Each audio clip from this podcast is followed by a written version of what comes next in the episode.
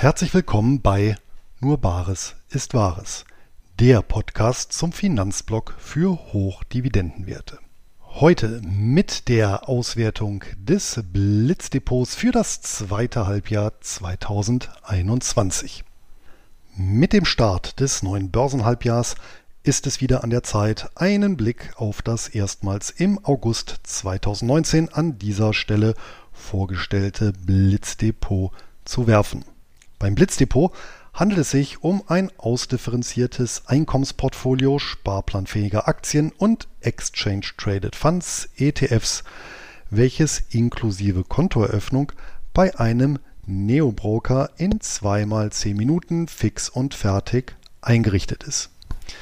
Die Zeitangabe beruht auf meinem persönlichen Feldversuch, bei dem ich auf die Dienste von Trade Republic, dem Pionier und seinerzeit einzigen Vertreter unter den heimischen Neobrokern zurückgegriffen habe. Mit der Einführung kostenloser ETF und Aktiensparpläne bilde ich sowohl das Blitzdepot für jedermann als auch das Blitzdepot für Aktienliebhaber, wie einst beschrieben, ab. Die Ersteinlage belief sich auf 3.500 Euro, die gleichmäßig auf fünf ETFs und fünf Einzelaktien verteilt wurden Gleiches gilt für die Sparraten in Höhe von insgesamt 400 Euro pro Monat, die seit Oktober 2020 per Dauerauftrag auf das Verrechnungskonto des Brokers überwiesen werden. Ausgeführt werden die Sparpläne jeweils am 16. eines jeden Monats bei Trade Republic. Mittlerweile können dort 1500 ETFs sowie 7500 Aktien wochentags zwischen 7.30 Uhr und 23 Uhr zu Xetra-Kursen gehandelt werden. Hinzu gesellen sich neun Kryptowährungen, die sich sogar rund um die Uhr kaufen und verkaufen lassen. Orderprovision fallen keine an, dafür erhebt der Broker je Transaktion eine Kostenpauschale von einem Euro. Ab 10 Euro je Ausführung lassen sich alle ETFs und Kryptowährungen sowie 2500 Aktien sogar gänzlich kostenfrei besparen. Negativzinsen sowie Gebühren für die Verbuchung von Dividenden fallen bei Trade Republic erfreulicherweise nach wie vor nicht an. Genug der Einführung, schauen wir uns das Blitz-Sparplandepot zum Stichtag 31. Dezember 2021 an. Noch ein Hinweis vorab, alle monetären Angaben erfolgen durchgehend in Euro und damit exakt so, wie es der Broker unabhängig von der Heimatwährung des jeweiligen Wertpapiers anzeigt. Kommen wir zunächst zur ETF-Komponente. Innerhalb der ETF-Komponente hat es keinerlei Änderungen bei der Zusammenstellung der Titel gegeben. Nach wie vor deckt der Stocks Global Select Dividend 100 ETF die Anlageklasse der Dividendenaktien aus Industrieländern ab. Im Gegensatz zu vielen anderen international aufgestellten ETFs ist der US-Anteil mit ca. 23% vergleichsweise gering. Dafür sind aktuell Finanzwerte mit gut 37% des Fondsvermögens übergewichtet. Im Vergleich zum Einstandskurs steht der Titel mit 17,2% im Plus. Das Pendant aus den Schwellenländern vertritt der EM Dividend ETF im Branchenmix des ETFs dominieren Energie, Finanz und Versorgeraktien. Die vorderen Plätze, die Länderliste führt nach wie vor China vor Russland und Taiwan an. Um insgesamt 14,6 Prozent konnte die Position zulegen.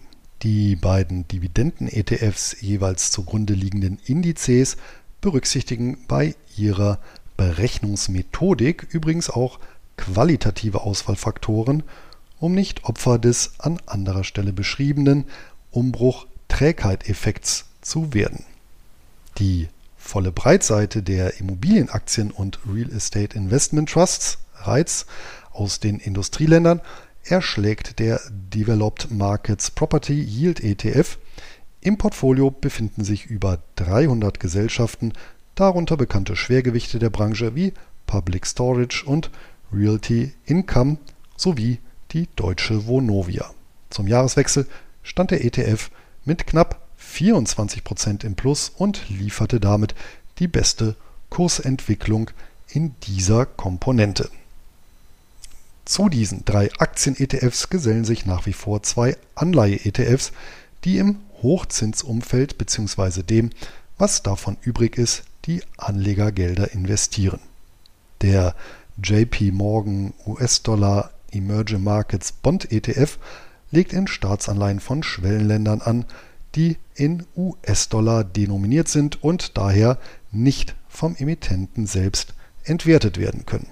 Die knapp 600 Anleihen im Portfolio lieferten bisher einen Kursgewinn von 1% sowie zuletzt eine Dividendenrendite von 4%. Der Fallen Angels High Yield Corporation Bond ETF hingegen investiert in gefallene Engel, also Schuldverschreibungen von Unternehmen, die an der Schwelle von Investment Grade zu Non-Investment Grade herabgestuft wurden und deshalb noch signifikante Zinsen zahlen müssen. Zum Stichtag notierte der Kurs gut 4% im Plus, die Ausstellungsrendite bewegte sich im selben Rahmen. Soweit zur ETF-Komponente des Blitzdepots, bei der angebotsbedingt durchgehend auf Produkte von iShares respektive BlackRock zurückgegriffen wurde. In Summe drücken die Kurssteigerungen der letzten sechs Monate die durchschnittliche Dividendenrendite auf zuletzt knapp 4% pro Jahr und damit ein Prozentpunkt weniger als angestrebt. Tatsächlich schwanken die ausgewiesenen Dividendenrenditen aktuell zwischen ansehnlichen 6,3% beim EM Dividend ETF sowie recht dürftigen 2,1% beim Developed Markets Property Yield ETF. Zu letzterem existiert bei Trade Republic leider keine Alternative. Erneut darf der Hinweis zum angegebenen prozentualen Gewinn und Verlust jeder Position nicht fehlen. Dieser basiert auf dem durchschnittlichen Einstandskurs des jeweiligen ETFs im Vergleich zum Kurs am Auswertestichtag, also dem 31. Dezember 2021. Der Einstandskurs wiederum ändert sich mit jeder neu ausgeführten Order hier also monatlich. Das gilt auch für die Einzelaktien, die wir nun betrachten möchten. Da hat sich, so viel sei verraten, eine signifikante Änderung ergeben. Zur Aktienkomponente. Besagte Änderung betrifft die Erweiterung der Aktienkomponente auf insgesamt 10 Positionen. Warum diese Maßnahme? Nun, aufgrund des unabwendbaren Unternehmensrisikos investiere ich generell nur einen sehr überschaubaren Anteil meines Anlagevermögens in Einzelwerte. Aus diesem Grund war ich bereits längere Zeit mit der Beschränkung auf fünf Titel in der Aktienkomponente des Blitzdepots unzufrieden.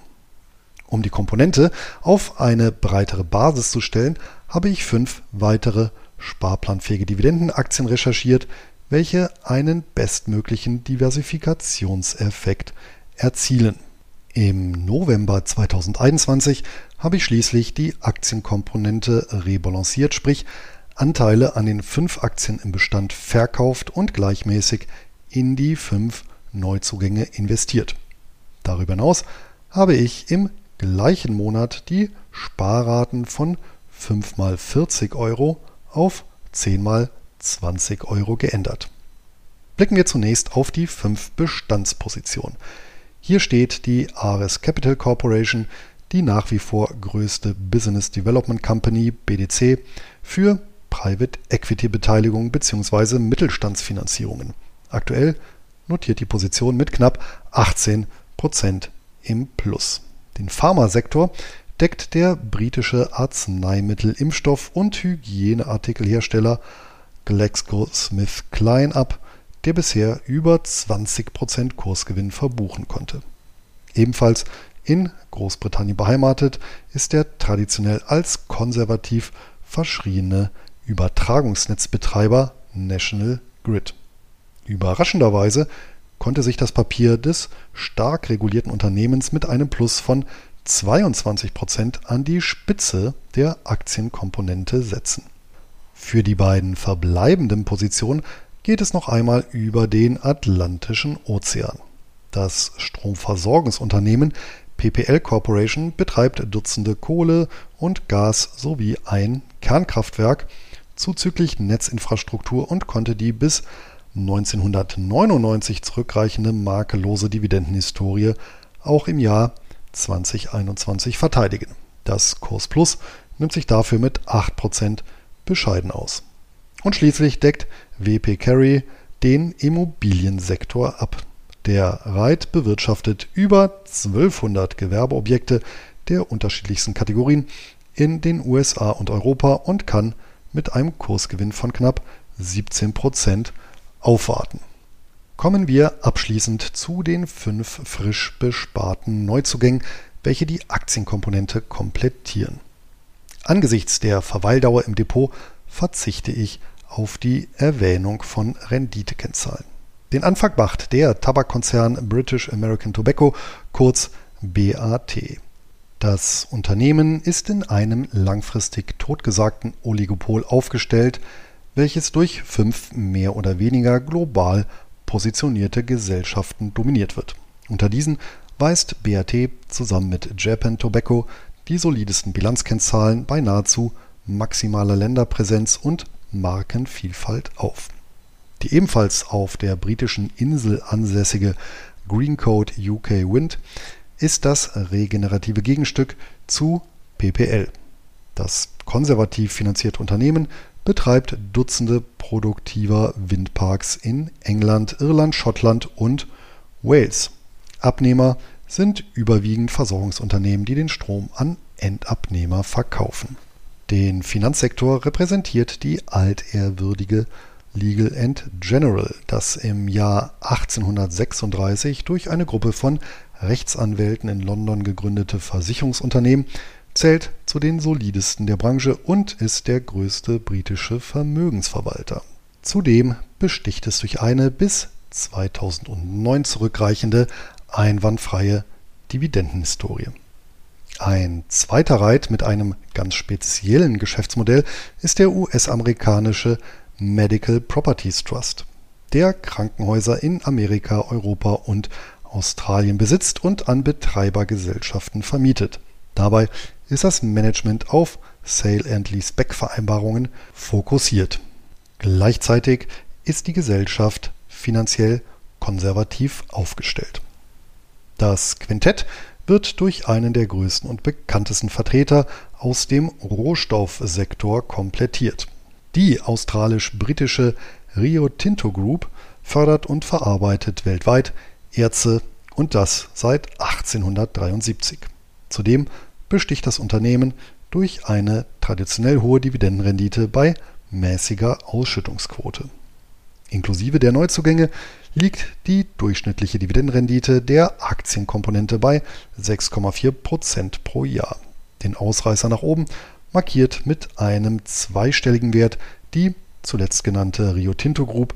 Das Schlusslicht bildet mit immer noch respektablen 4,4% National Grid, was insbesondere auf den zuletzt deutlich angezogenen Kurs zurückzuführen ist.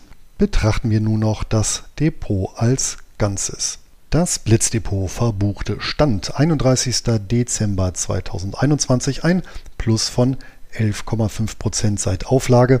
Die eingezahlten 9.500 Euro summieren sich auf ein Depotvolumen von 11.302,90 Euro. Die Dividendenrendite beträgt über alle Positionen gerechnet 5,2%.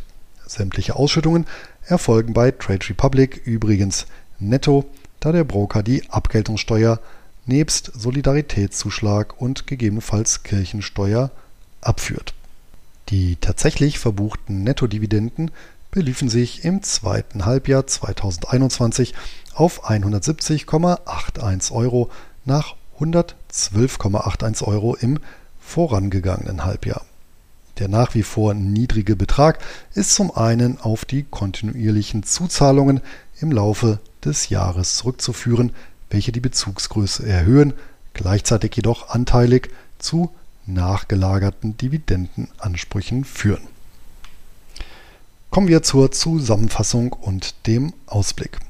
Nach wie vor kann das Sparplandepot freilich nicht an die Dynamik von Technologiewerten anknüpfen. Das gilt allerdings nach oben wie auch nach unten, denn während der Nasdaq allein zwischen Neujahr und dem 26. Januar 2022 knapp 13,5 Prozent nachgab, weist das Depot ein Minus von gerade einmal 0,3 Prozent für diesen Zeitraum aus. Von einer etwaigen Trendumkehr weg von Growth und hin zu Value-Aktien sollte es allemal profitieren. Doch dieser periodische Umschwung steht freilich in den Sternen. Im nunmehr anstehenden Halbjahr werde ich die 15 Positionen wie gehabt monatlich besparen. Für weitere Änderungen sehe ich aktuell keine Notwendigkeit. Lasse mich jedoch gerne eines Besseren belehren und freue mich über entsprechende Rückmeldungen. Die nächste Revision erfolgt dann turnusmäßig Mitte 2022. Dann werde ich eine Rebalancierung durchführen und die aufgelaufene Liquidität reinvestieren.